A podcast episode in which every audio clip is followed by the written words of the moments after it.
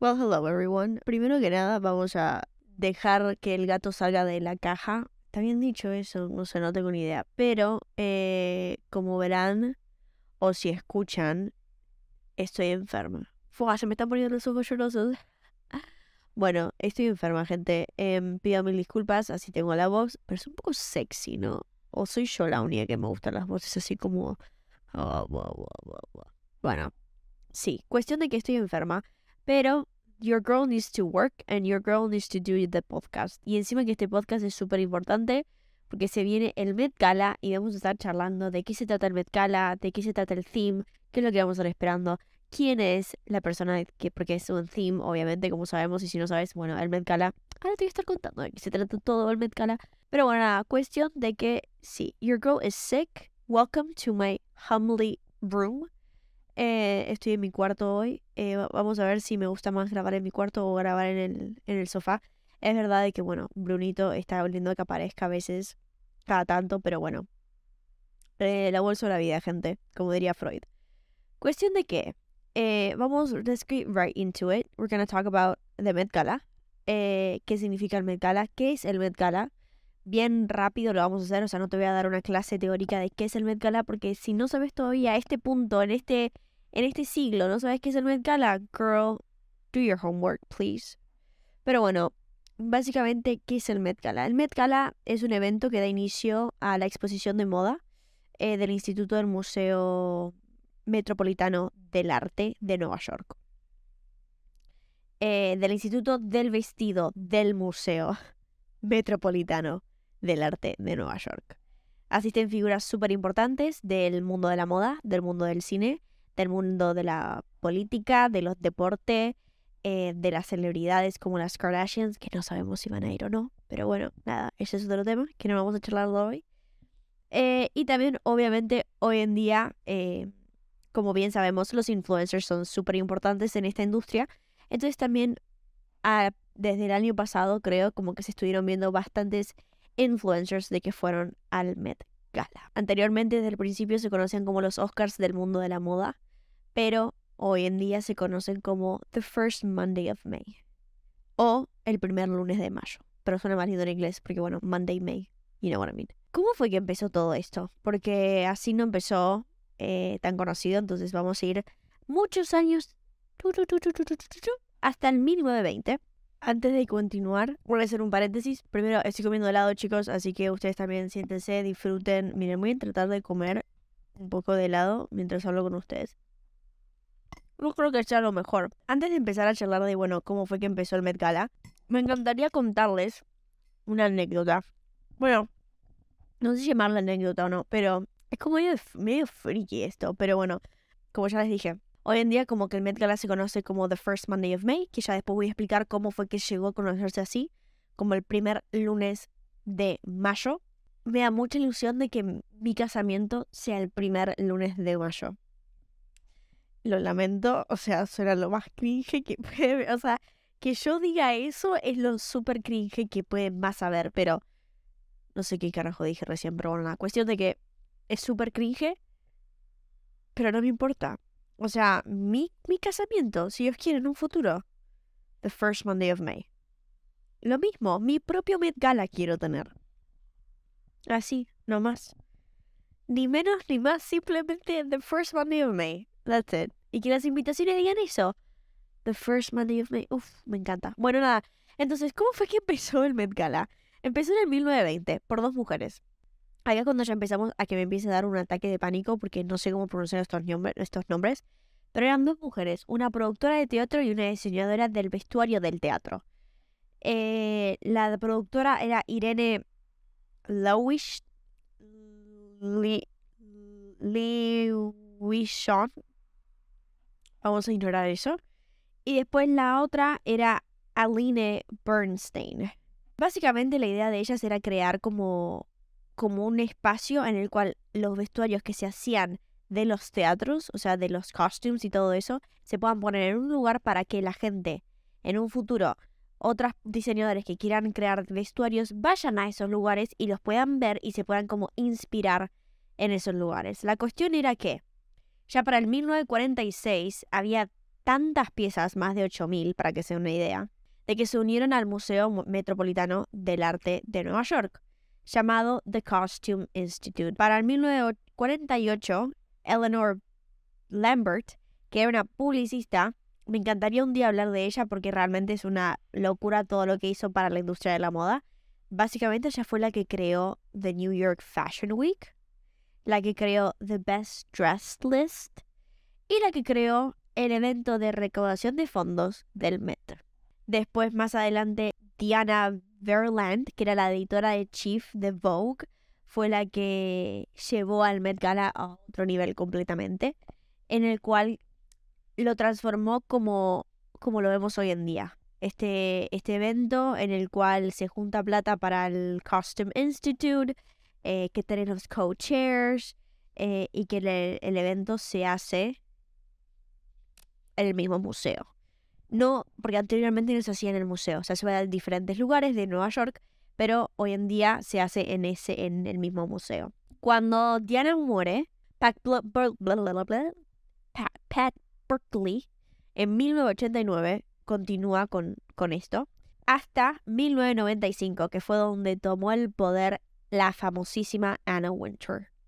Anna Winter empezó en Vogue, creo que unos años después se fue con el Met Gala, pero eh, bueno, en 1995 eh, Anna empieza a cambiar todo. Pim pum pam, empieza a cambiar el tema de la, de, la lista de, de invitados, empieza a cambiar la fecha en cual se hacía el Met Gala, porque antes se hacía en diciembre, pero después se cambió a mayo, el primer lunes de mayo.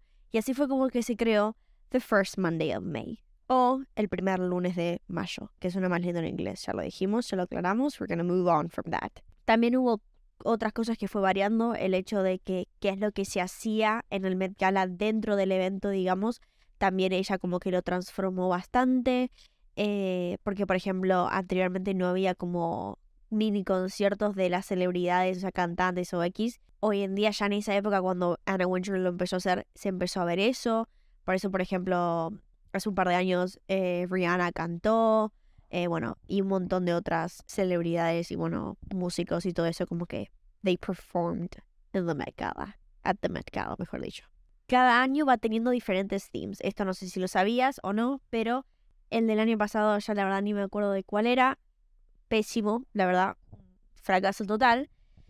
Pero bueno, el tema de este año es el bendito diseñador Karl Lagerfeld. Ahora recuerdo, el, el Met del año pasado fue en septiembre y por todo el tema de la pandemia y todo eso. Y era a lexicon of fashion, que era toda mm, la idea de la, de la moda americana, eh, que fue un total fracaso. O sea, bueno, nada, cuestión. Este año es Karl Lagerfeld, A Line of Beauty. Básicamente se están inspirando, están tomando como un homenaje al, al diseñador Karl Lagerfeld. No es el primer año que se hace como un homenaje o un Met Gala inspirado en un diseñador. En el, en el, en el 1996 fue para Dior, en el 1997 fue para Gianni Versace, en el 2012 fue para Alexander McQueen y este año es para Karl Lagerfeld. A pesar de que murió en el, en el 2019, cuando fue la pandemia, en el 2020 sí iba a ser para, se dice de que se iba a hacer para Karl, pero pasó lo de la pandemia, entonces no se pudo hacer un, un Met Gala y, después en el 2021 como que no sé, capaz que tenían ya todo armado y no pudieron hacerlo de Carl, no tengo ni idea. Pero finalmente decidieron que este año iba a ser el de Carl. Ahora solamente alguna de las preguntas que tengan ustedes es por qué Carl, o sea, qué es lo que hizo Carl para que sea un theme del Met Gala. Porque si miramos los diseñadores que se inspiraron, los Met pasados, Dior, Jenny Versace, McQueen, fueron gente, fueron diseñadores espectaculares que transformaron de una manera u otra la industria de la moda. Y Karl Lagerfeld no es una excepción a pesar de que hubo muchas controversias con su, con su persona, sí, no, no hay que dejar de mirar el hecho de su trabajo en sí, no solamente su persona, sino su trabajo y lo excelente que era haciendo su trabajo. Antes de hablar de, su trabajo, me encantaría hablar de su persona y quién era Karl Lagerfeld, porque de vuelta lo mismo, es una persona, a pesar de... Em, y me encantaría como que charlar un poco y hacer como a little bit of the back, backstory of who was he. Eh, básicamente, bueno, él nació en, 1933 en Alemania. Nació en una familia rica. Em, no recuerdo bien qué era lo que hacían los padres, pero nació en una familia rica. Sé que la madre era violinista. El padre importaba algún tipo de comida desde Alemania eh, o de otro país a Alemania y era como que súper rico. Eh, pero bueno, básicamente que Carl tuvo una vida bastante cómoda, podríamos decir. Pero, como la mayoría de los diseñadores, era un poco raro. Y no encajaba. O sea, él decía de que no encajaba y qué sé yo. Por eso a los 14 años decidió irse y se escapó a París. En el cual, eh, donde se inscribió en el colegio Les, Les Montaigne. Perdón por mi pronunciación en francés. Pésimo. Pero básicamente ahí es donde em, aprendió a dibujar. Eh, todos sabemos, o si no sabes, eh, ahora después vamos a charlar un poquito de eso, pero Carl, su manera de, dibujar era espectacular. O sea, hay un video que hice, que mandé, que hice para TikTok y para Instagram, en el cual mostraba un dibujo que él hizo a los nueve años. Bro, yo ni a mis 22 años puedo hacer ese dibujo.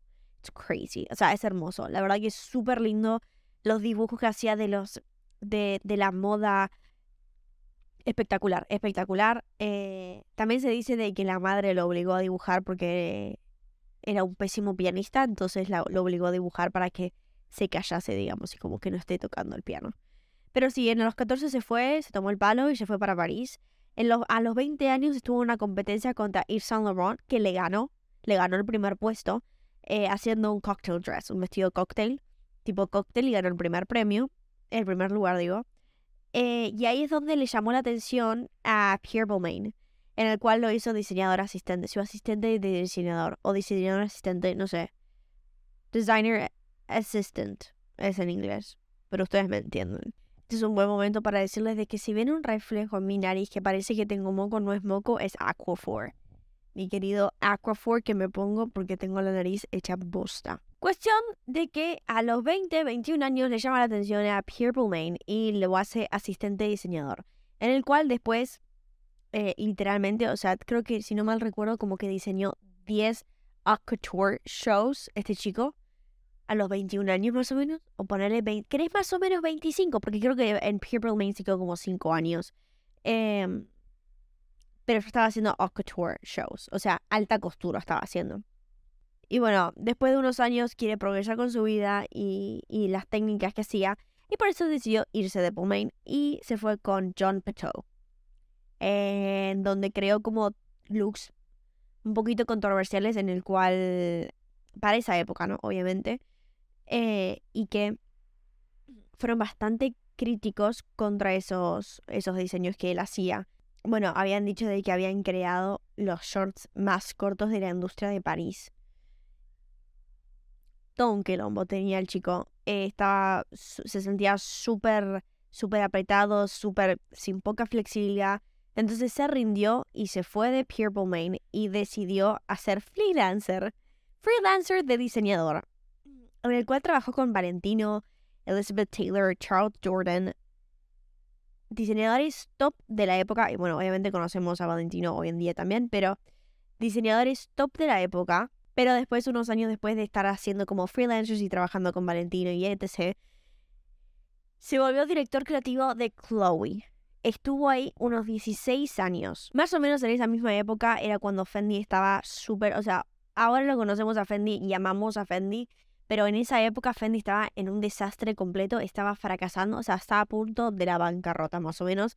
Entonces es cuando Carl, como persona que no puede tener el culo frío y no estar haciendo nada, dijo, también me meto a ser director creativo de Fendi, en el cual se quedó en Fendi hasta que murió en el 2019. O sea, chicos, estamos hablando...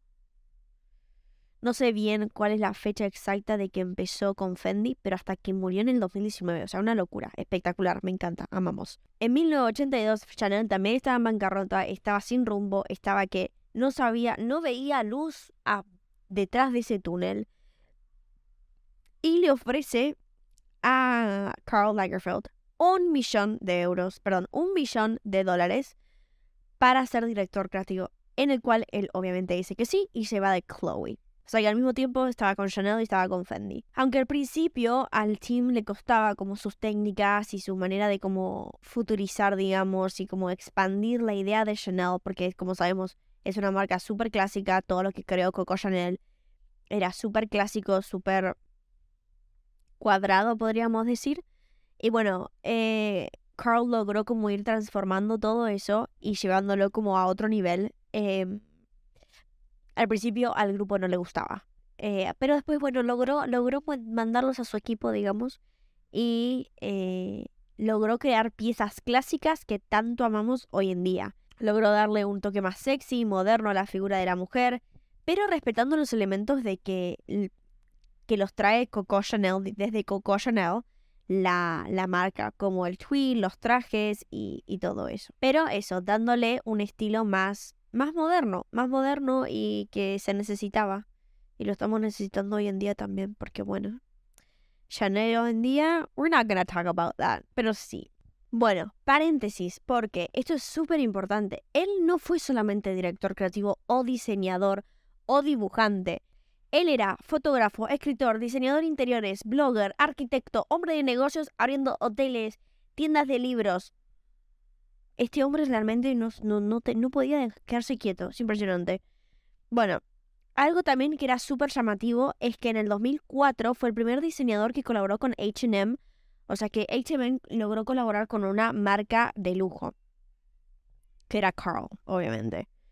Eh, y fue el primer diseñador. Al principio lo recriticaron porque obviamente cómo vas a trabajar con una fast fashion, que hoy en día pasa lo mismo con lo que pasó con Mugler, que todo el mundo decía no pueden trabajar con una fast fashion. Es más, o sea, yo voy a ser completamente honesta, yo pensé exactamente lo mismo. Yo dije, ¿cómo pueden estar trabajando con una, una marca fast fashion? O sea, estás haciendo que tu marca como que baje. Pero bueno, nada, cuestión de que fue todo, todo el éxito. Se vendió así, de una, ¡pum! No sé qué onda. Pero eh, fue el primer diseñador que, que diseñó una, una, una micro una capsule collection con HM.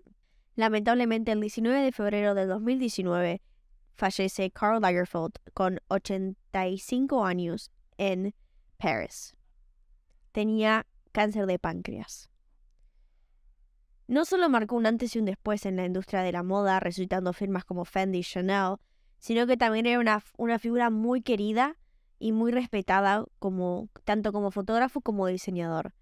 Es verdad que hubo muchas controversias que ahora vamos a estar charlando de ellas, pero sí que logró muchas cosas. Y no solamente que en Fendi, por ejemplo, logró, creó el logo FF que tanto conocemos y amamos. Eh, el pelo, logró que la marca se identifique con el, el tipo de pelo, the, fur que usaban. Eh, estuvo innovando con las telas y las texturas. Ella no transformó la clásica cartera CC Flipback que Chanel, que Coco Chanel había creado, transformándola y creándola como la clásica Chanel que hoy la vemos. Los shows que hacía eran literalmente transformar el Grand Palace eh, cada vez que Karl Lagerfeld entraba en un show. Eh, hizo de supermercado, hizo de, un espacio, de, del espacio de, de una... Ay, no me sale, ¿cómo se llama esto? eh, como que de NASA, de que eh, al espacio. Mi novio me mataría por estar haciendo todo esto y no decir la cosa. Como que con, la nave despegue. Eh, entre otras cosas que ha hecho. Ha hecho como playas. Bueno, literalmente cada vez de que se hacía un show de Chanel con, con Carl en el Grand Palace, eh, no se identificaba el lugar ese, porque era siempre que cambiaba constantemente. También, por ejemplo, creo el iconic, eh, la iconic tobillera tipo de, de Chanel, inspirado en, en el arresto que tuvo Lindsay Lohan, tipo de su casa, que le habían puesto como una, tobillera. Bueno, él creó como, como una little bag, que era una tobillera de Chanel, icónico. El único diseñador de crear dos couture shows en una misma season con Fendi y Chanel.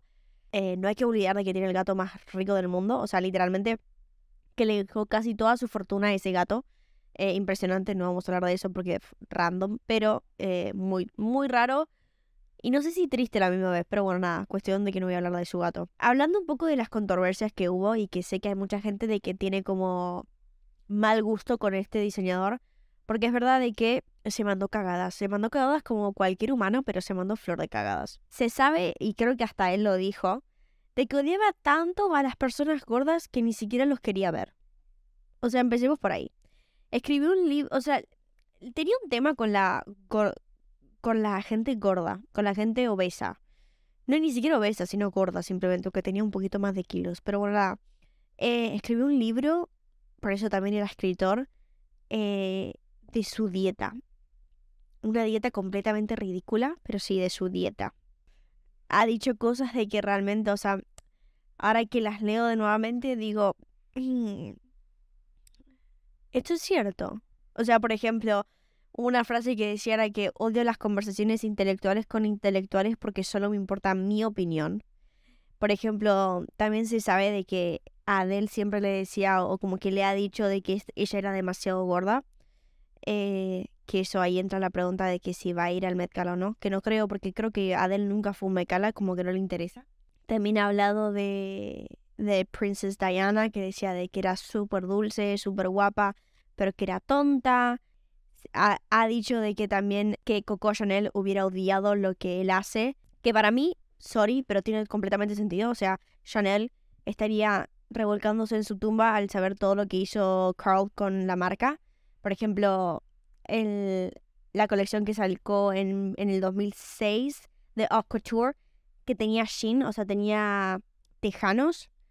Y es, vos estás pensando, es Chanel. O sea, ¿cómo puedes tener para alta costura cosas de, o sea, pantalones tejanos o botas tejanas? O sea, ¿qué? Pero era literalmente lo que tenía que hacer Carl eh, Lagerfeld para que la marca se sostenga y, y siga con vida hasta el día de hoy.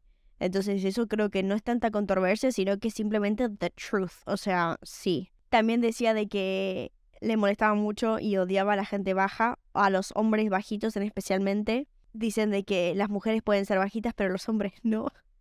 Ay, eso es muy triste, chabón. Él tenía unos estándares de belleza, se podrían decir, en el cual gente gorda, gente obesa eh, y todo eso es como que no entraban en su estándar y como él dijo, son muy deprimentes, Dios mío. Qué gracioso. O sea, me río para no llorar.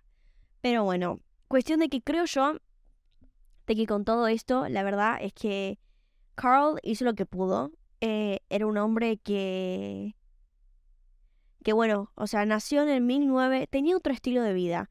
Hoy en día, si hoy hubiera seguido con, la, con, su, con su estilo de, de hablar, con su estilo de elegir sus modelos, todo eso, hubiera tenido mucha más controversia. Es verdad que en la industria de la moda todavía le falta muchísimo con el tema de body positivity y todo eso. Ah, y era viejo, o sea, empecemos, por, o sea, tenía 85 años cuando murió. Entonces, una persona de que nació con unos estándares de que la mujer tenía que ser flaca, por ejemplo, las modelos tenían que ser flacas, delgadas, bueno, mismas, same shit, eh, altas, pero tenía que tener esos estándares hoy en día con all the body positivity que hay por todos lados, es como que él va a decir que no, que no me gusta. No sé, no he escuchado una, una entrevista en la cual él diga como que odio a las personas de, eh, gordas, pero creo que es eso, o sea, llega un punto en el cual, a ver, por más de que él haya sido un superstar, súper espectacular con todo lo que ha hecho a nivel diseño, eh, moda y todo eso, tiene sus límites y sus límites serán esos. Entonces, eh, no estoy diciendo de que esté bien o que esté mal lo que, como él decía las cosas, como él pensaba y todo eso. Pero sí estoy diciendo de que, a ver, era un, era un hombre, era viejo ya a esta altura y tenía sus límites. Eh, en su época, cuando él tenía 20 años, cuando empezó en la industria de la moda, ni se te ocurría meter a una mujer gorda, entre paréntesis, entre paréntesis, sino entre comillas, en un desfile. Hoy en día sí, cosa que es espectacular. Pero en su época, cuando él empezó a diseñar todas estas cosas, no era, no era de costumbre, no era, no era de verse.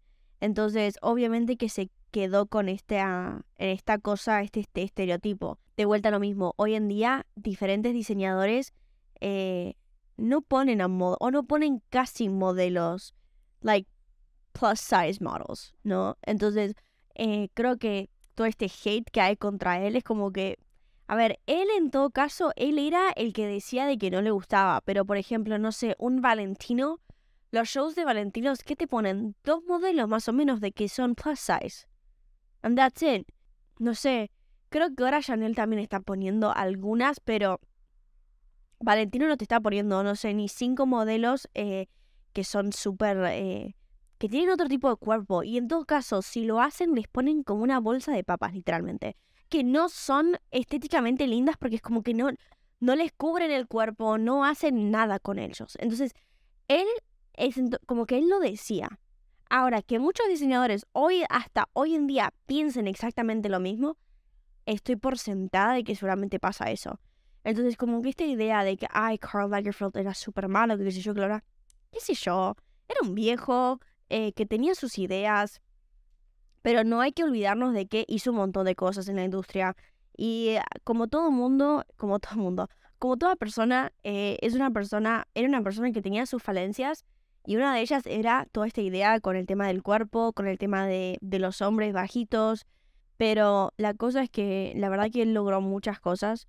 Eh, me parece súper bien de que se haga una, una Met Gala en memoria a él. El otro día estaba leyendo el, post que hicieron de, del cover de Vogue, que ahora vamos a charlar del cover de Vogue que hicieron para Vogue American, eh, Vogue USA, mejor dicho. Y todos los diseñadores decían de que lo amábamos, o sea, era una inspiración. Donatella Versace decía que ella y con Jenny siempre le decían, preséntamelo, preséntamelo, preséntamelo. Y un día Jenny con Donatella tipo, la llevó a, su a la casa de Carl. Estaba súper entusiasmada por conocerlo a Carl. Y no sé, es como que era de muy inspirar, o sea, era un tipo, un, un tipazo de que a nivel moda, vestuario que él hacía, era súper inspirador. Por eso, por eso tuvo tanta fama, por eso tuvo tanto éxito y por eso hoy en día los que sabemos cómo está Chanel hoy, decimos cómo extraño el Chanel de Karl Lagerfeld.